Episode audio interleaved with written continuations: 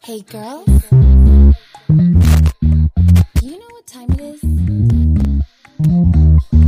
It must be party time.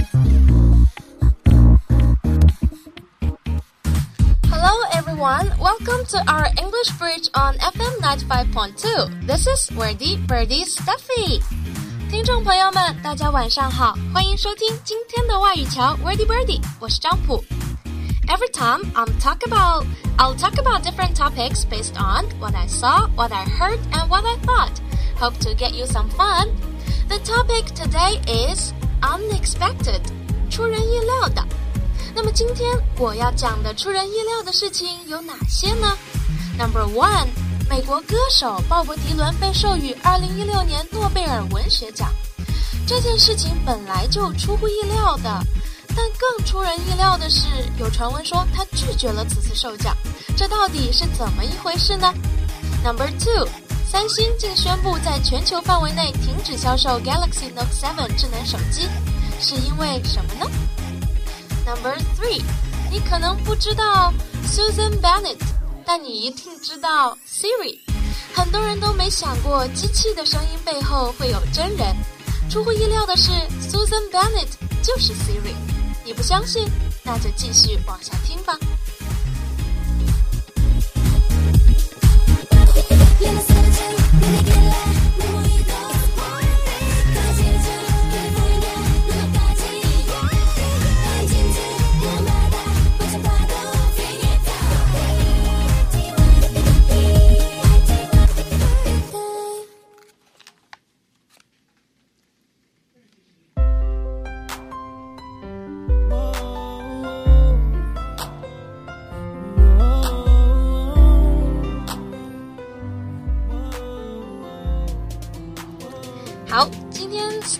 讲的第一件 unexpected 的事情，呃，让我 unexpected 的事情是 U.S. singer Bob Dylan has been awarded the 2016 Nobel Prize in Literature, becoming the first songwriter to win the prestigious award. 瑞典文学院 Swedish Academy 表示，将诺贝尔文学奖授予迪伦是为了表彰。表彰他在美国歌曲的 伟大传统中开创了新的诗歌表达。那么英文上来说是 create new poetic expressions within the great American song tradition。瑞典文学院成员派尔威斯特拜威斯特拜瑞称，这位现年七十五岁的歌曲作家，很可能是最伟大的在世诗人，the greatest living poet。迪伦生于一九四一年，原名罗伯特·艾伦·齐默曼。他十八岁就开始了自己的音乐生涯。早年曾在明尼苏达州的咖啡屋演奏。迪伦最知名的作品《Best Known Work in English》，That means，大部分创作于二十世纪六十年代。当时他成为了反越南战争和民国呃和美国民权运动的非正式历史学家，an informal historian for the anti-Vietnam War and America's civil rights movement。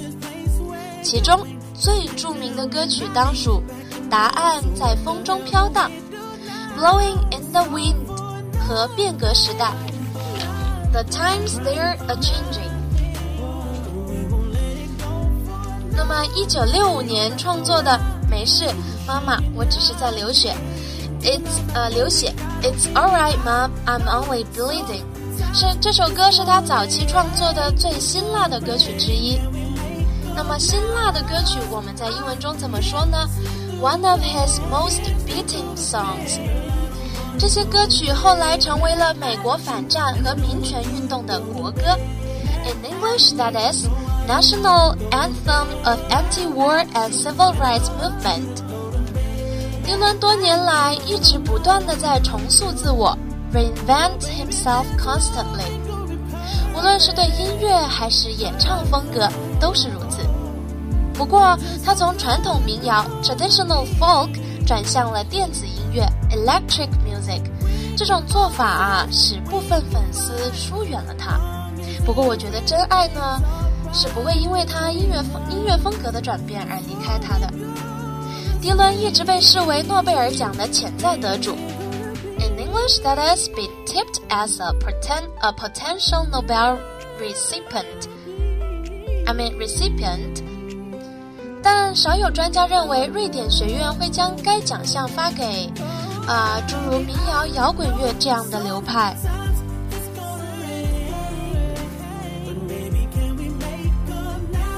那么，民谣摇滚乐这样的流派用英语怎么说呢？A genre such as folk rock music。自诺贝尔文学奖设立以来，该奖项该奖项很少被授予文学界以外的人士。此前，该奖项最出人意料的得主，也许是温斯顿·丘吉尔爵士。一九五三年，瑞典文学院因丘吉尔在历史领域的著作《Churchill's Work in the Field of History》。向他授予了这一奖项，以表彰他对历史和传记描述的精通，以及捍卫崇高的人类价值观的雄辩。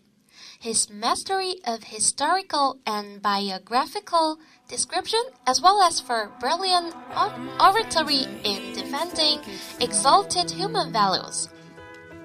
但公开奖项得主后 ，Dylan 一直没有回应。最近传出消息说，鲍勃·迪伦拒绝了此次授奖，甚至有人信誓旦旦地说，他还提出了以下四点理由：To win the Nobel Prize，呃的第一点理由，the first reason is to win the Nobel Prize is not a glorious thing. In fact, it's an encouraging thing. For if a pop singer could win it, then everyone could. 2. Scholars, professors, and elites would now argument that I'm not a singer but a poet. But what I want to say to them is if I were really a poet 50 years ago, I would starve to death in your sight and your silence. 3. I don't know what R&R really is now I thought it's a progress of human civilization, but it might be a de degeneration for there are so many dancing hairy ape on the R&R stage nowadays. 4. The best way to kill a re rebel is to award him a prize. At least better than to use jails and tanks Like those happening somewhere at this time on the same global globe of ours. Yet glory will forever belong to those resisting people for the long live freedom. 这个最后一点啊，他说让我最让我最感到意外的就是最后一点。他说，扼杀一个反叛者的最好方式是给他颁发一个奖项， 至少好过使用监狱和坦克。正如我们在这个星球的某些地方此刻正在发生的事情一样，一样，那些人在为自由而反抗的人们，荣耀永属于他们，与自由一起长存。Stephy 觉得，如果这四点理由真的是由鲍勃迪伦提出的，那他真的是一个非常有勇气的人。但是官方消息称，鲍勃迪伦暂时还没有做出任何回应。那么这四点理由会是谁写的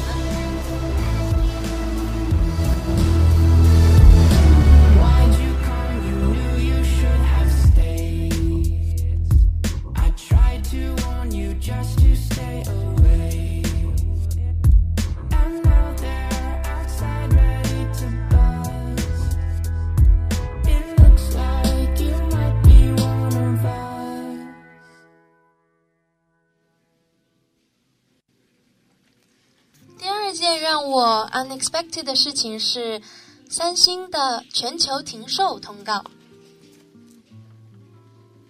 Halt sales worldwide or halt sales globally.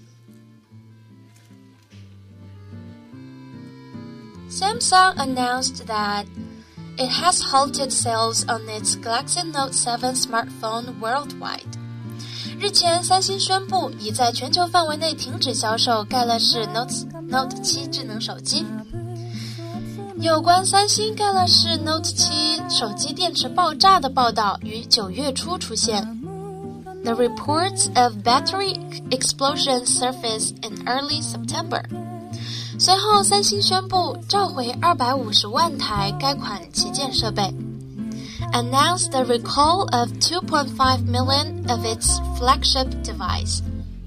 三星最初认为存在缺陷的电池全部来自一家供应商。Samsung initially believed that the defective batteries were all sourced from one supplier. 因此啊，在更换的手机中使用了另一家供应商所生产的电池。 use batteries from a different supplier on its replacement unit. 但许多报道称，更换后的手机仍出现出起火问题。Numerous reports emerged of replacement phones also catching fire. Note 7事件对三星名誉前景造成了极大的打击。In English, that is a huge blow to its reputation and outlook.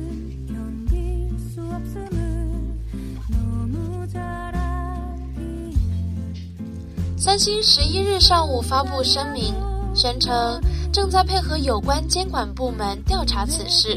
有关监管部门用英语说是 “work with relevant regulatory bodies”。由于消费者的人身安全一直是其首要考虑，在调查的进行的同时，三星将要求全球所有电信运营商和零售伙伴停止销售并置换盖乐世 Note 7。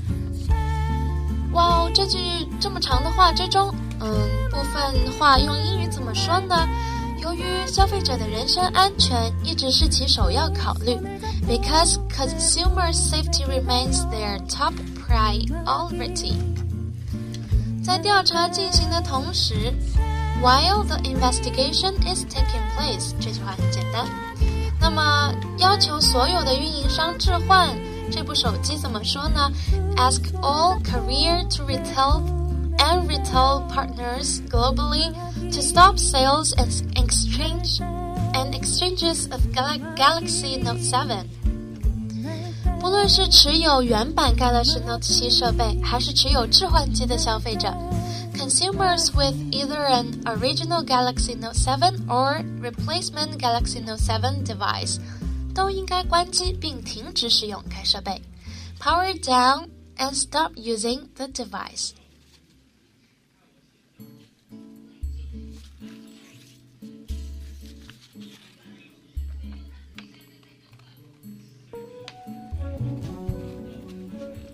三星还向那些嗯在该公司网站上购买盖乐世 Note 7手机的消费者寄送了防火包装盒，十分有意思。Fire-resistant package 是为了回收这些有缺憾的、有缺陷的设备。Faulty devices，三星提供预先付费的运输盒，用英语说是 prepaid shipping boxes。作为一种这样，嗯，他这么做呢，是为了作为一种预防手段，防范可能发生起火、爆炸的情况。As a precaution。to protect against possible fires or explosions。这种回收盒啊，里面包括一一个保护袋和几个绝热箱以及手套。回收盒 recall kit，保护袋 a protective bag，绝热箱 thermally insulated boxes。美国两大快递服务商。 联邦快递和 UPS 本周发布了盖乐世 Note 7智能手机的退货指南。退货指南用英文说是 Guidelines for Returning Galaxy Note 7 Smartphones，告知用户将设备包装在用于运输有问题的锂电子电池的特殊箱子里。嗯，这句话有点难理解，其实就是说告知用户啊，将这个设备包装用于。有问题，呃，用于运输。这个设备包装是用来运输那些出了问题的电池。就是这个意思。而运输只能通过陆运，不得空运。虽然手机会自己爆炸的事情，还是让 Stephy 心有余悸，但是我觉得三星这样负责任的行为，还是让我好感暴增。Friends, what do you think? And then, darling, tell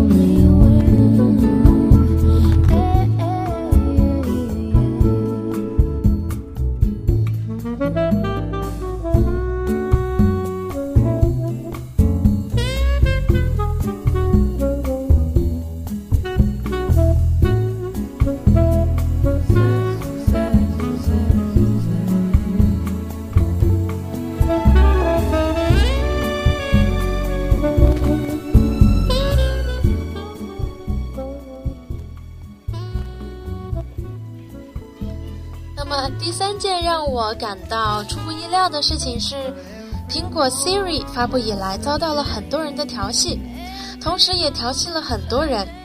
但是你好奇 Siri 的真身长什么样子吗？我想啊，很多宅男都幻想过，在这个美丽的声音背后，也许也有一个美丽的人。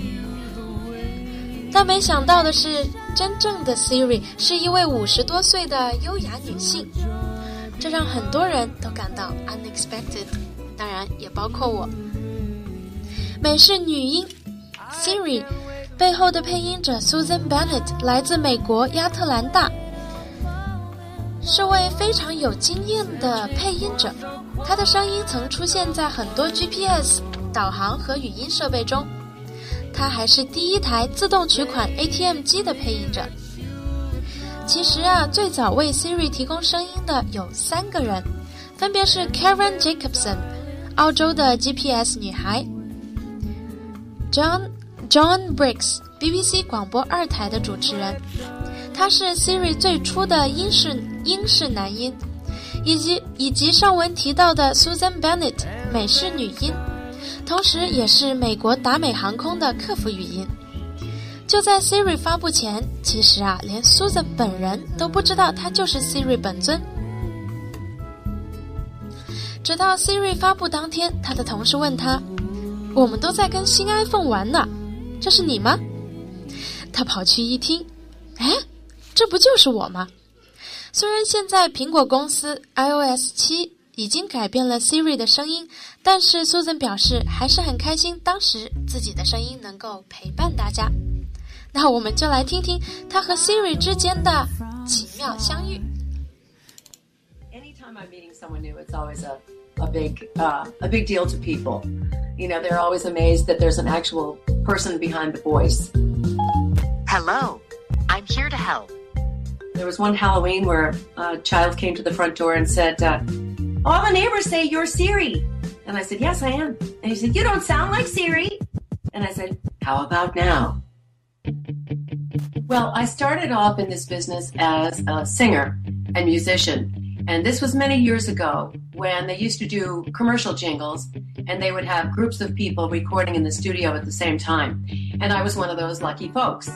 Uh, one day the voice talent didn't show up and the owner of the studio said, Susan, you don't have an accent.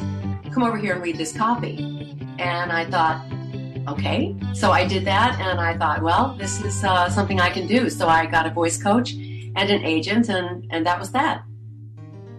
First time I appeared as a machine or representing a machine was for Tillie the All Time Teller for First National Bank of Atlanta. And it was at a time when ATMs were just being introduced and everyone was afraid to use them. No one wanted to go get their money from a, a machine.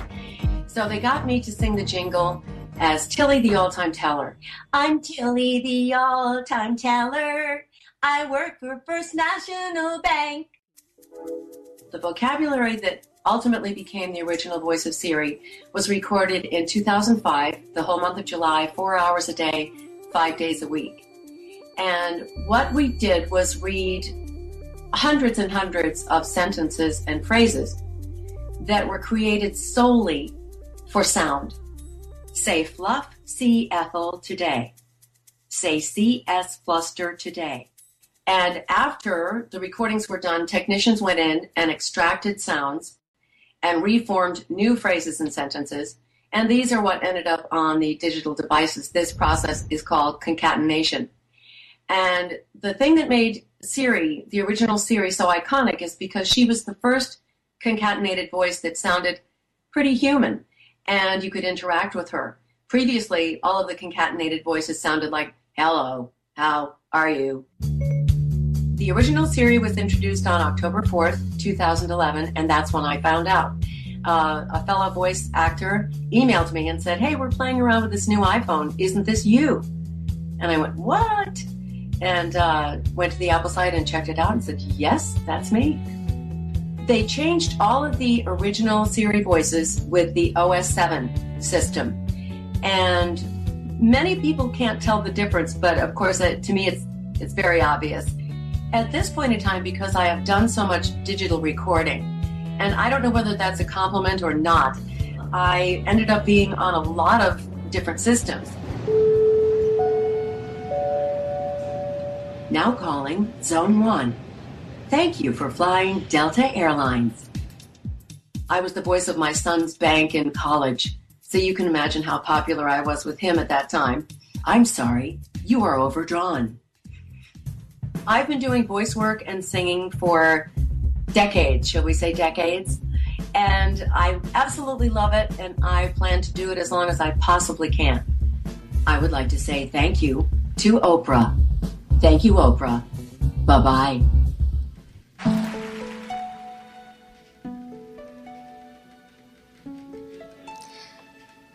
这段音频呢，对 Steffi 来说，不管看几呃听几次，都觉得十分有趣。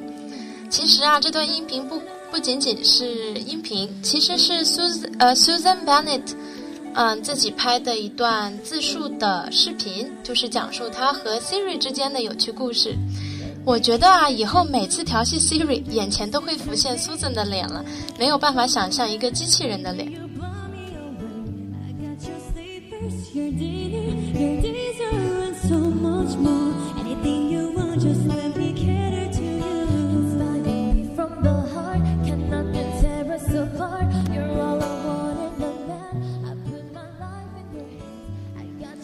好了，节目到了这里呢，也进入了尾声，让我们一起来回顾一下今天说了哪些事情让我们感到 unexpected。Number one，美国歌手鲍勃迪伦被授予2016年诺贝尔文学奖，这件事情本来就出乎意料的了，但更出出人意料的是，有传闻说他拒绝了此次授奖，甚至给出了四点理由，但其实他本人还没有做出正式回应。Number two，三星竟然宣布在全球范围内停止销售 Galaxy Note 7智能手机，是因为手机电池爆炸事件，他们考虑到消费者的人身安全，所以做出了这个决定。Number three，机器的声音背后的真人，出乎意料的是 Susan Bennett，就是 Siri。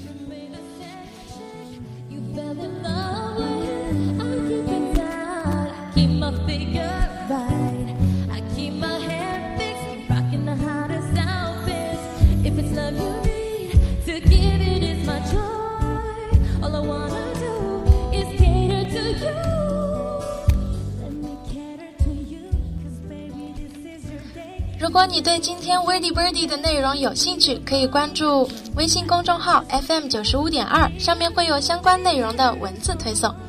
I hope Steffi's program Wordy Birdy can help you to learn or pick up the language from your daily surroundings and lead you to get used of thinking in English. Try to be more Steph, try to be more wordy, try to be more Steffi. Thank you for listening to English Bridge today. This is Wordy Birdie Steffi. See you next time.